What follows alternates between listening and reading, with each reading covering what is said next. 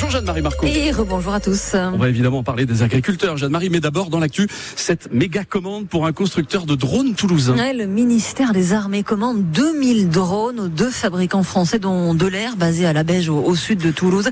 Des munitions téléopérées plus communément appelées euh, drones kamikazes qui vont partir en Ukraine, euh, toujours euh, bombardés par la Russie. Alexandra Lagarde, c'est le ministre des Armées, Sébastien Lecornu, qui a annoncé cette giga commande sur le site de, de l'air hier. Dans les locaux, le ministre des Armées passe des ateliers de conception à ceux de montage de drones guidés par le président de Delair. Les 150 qu'on a livrés à l'Ukraine dernièrement, c'est ça? C'est ces deux-là. C'est sur ces deux-là. Voilà. En août dernier, le ministère des Armées a acheté en effet 150 drones à Delair pour les envoyer en Ukraine. Et six mois plus tard, donc, le ministre annonce une nouvelle commande. On a lancé un nouveau programme de munitions téléopérées. Alors, on peut les appeler drones suicides, drones kamikazes.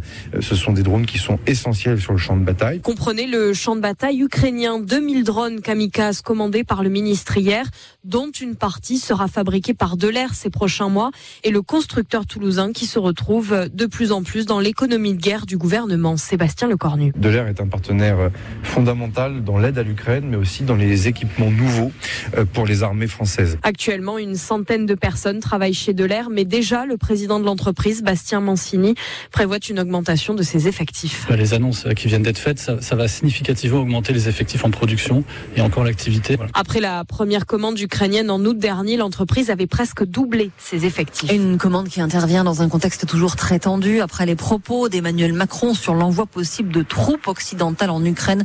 Le président russe Vladimir Poutine a mis en garde les pays occidentaux contre une menace réelle de conflit nucléaire. Vous l'avez entendu, nous sommes donc en direct du salon de l'agriculture de Paris. Jeanne-Marie qui se réveille doucement. Ouais, les animaux vont prendre leur douche oui. d'ici quelques minutes. C'est la tradition. Tous les matins vers 7 heures, on va suivre ça avec notre petit vadrouilleur Sébastien Bretonneau qui se promène dans tout le salon avec son micro. Plein d'invités évidemment jusqu'à 9 heures sur notre plateau. Le député du Comminges, Joël Aviranier, à 7 h moins le quart. Des éleveurs, le président de la Chambre d'agriculture du Gers, Bernard Malabirade, dont le troupeau est touché par la MHE, le virus qui touche de plus en plus de bêtes et face auquel le gouvernement a annoncé un, plan d'urgence. Globalement, les syndicats ne sont pas convaincus hein, par toutes les annonces euh, faites jusque-là. Dans le Tarn-et-Garonne, la 62 est toujours bloquée euh, sur 70 km entre Montauban et Agen. Des actions se préparent a priori dans le secteur de l'aéroport à, Toulouse.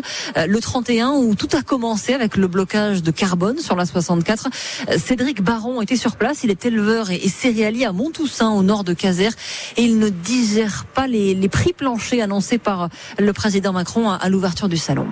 Les prix planchers, ce n'est pas possible. Pour les productions que je fais moi, du blé, du maïs mondial, c'est pas possible. Est, je veux dire, on vend tous euh, au prix mondial.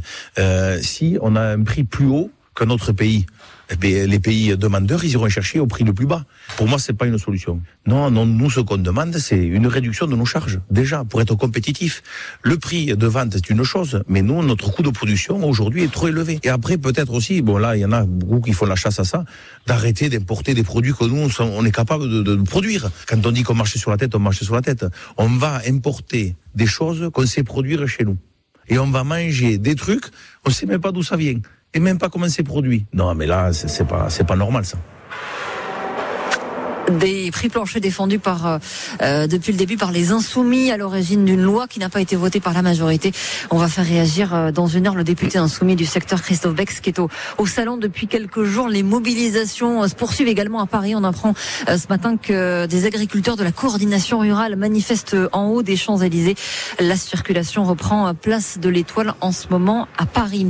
Autre manif à, à prévoir en début de semaine prochaine, lundi matin, les taxis toulousains ont prévu se rejoindre autour du Capitole avant d'aller bloquer les péages de Muret et de l'Union, notamment dans l'après-midi. Nouvelle manifestation contre la convention qui les lie à la Sécu sur le transport de patients. Bon, heureusement, c'est très gras, c'est très rare, mais des enfants ont fugué de leur école de Tournefeuille hier. Oui, à la pause déj entre midi et deux, deux filles et un garçon ont quitté leur école Georges Lapierre.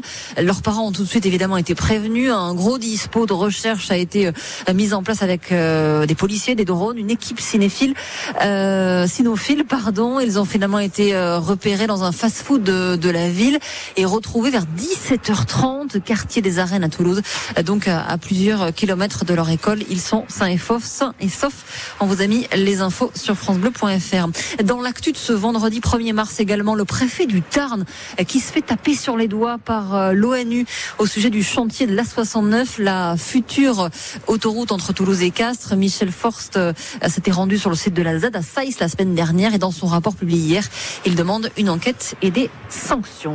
On passe au rugby? Oui, le Stade toulousain qui rentre du costaud hein, pour le derby contre Castres demain après-midi à vivre en intégralité sur France Bleu Occitanie. retour de blessure de Thibaut Flamand, Emmanuel Meafou et Jack Willis, mais également des arrières internationaux Blair Kinghorn et Ange Capozzo.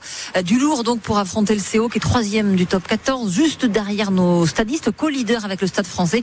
Ça va être très très chaud dans un vallon plein à craquer demain à 15h. Le jeune troisième ligne castré Baptiste Cop rêve d'une victoire à Toulouse. Ça n'est pas arrivé depuis 2018. C'est une grosse équipe qui est performante euh, en ce début d'année 2024. Je crois qu'ils sont invaincus sur euh, l'année 2024, donc ça va être un gros challenge et c'est pour ça qu'on joue. Et là, oui, on a plus d'excitation, c'est ça, c'est juste vouloir battre Toulouse. Après, on ne rabâche pas le crâne à dire euh, c'est quelque chose qui est naturel et on aime jouer contre Toulouse. Toulouse Castres à suivre en intégralité euh, sur France Bleu demain dès 14h30. On a une pensée également ce matin pour Alban Placine dont la saison euh, est probablement terminée, gravement blessé au, genou dimanche euh, dernier à Clermont. Le troisième ligne va être opéré et donc éloigné des terrains pendant 3 à 4